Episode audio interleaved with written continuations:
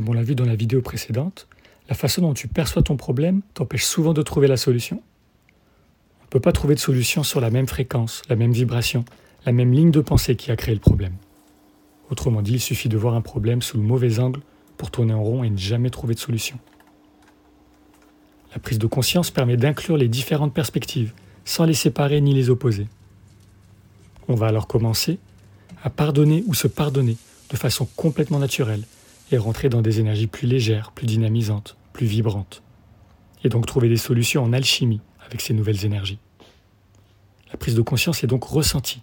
C'est une logique vibratoire qui, de par sa nature, viendra faire évoluer l'individu.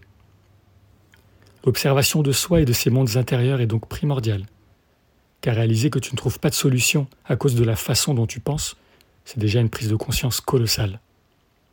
Le soin énergétique apporte bien souvent de nombreuses prises de conscience, puisque le travail est subtil, il n'a rien à dire ou à faire, juste à ressentir et se laisser imprégner de cette nouvelle perspective et vibration. Si tu as des choses qui te pèsent, que cette approche plus énergétique te parle, tu sais où me trouver. Les soins se font en présence ou à distance. À distance Vraiment? Eh oui. Je t'explique ça dans une autre vidéo.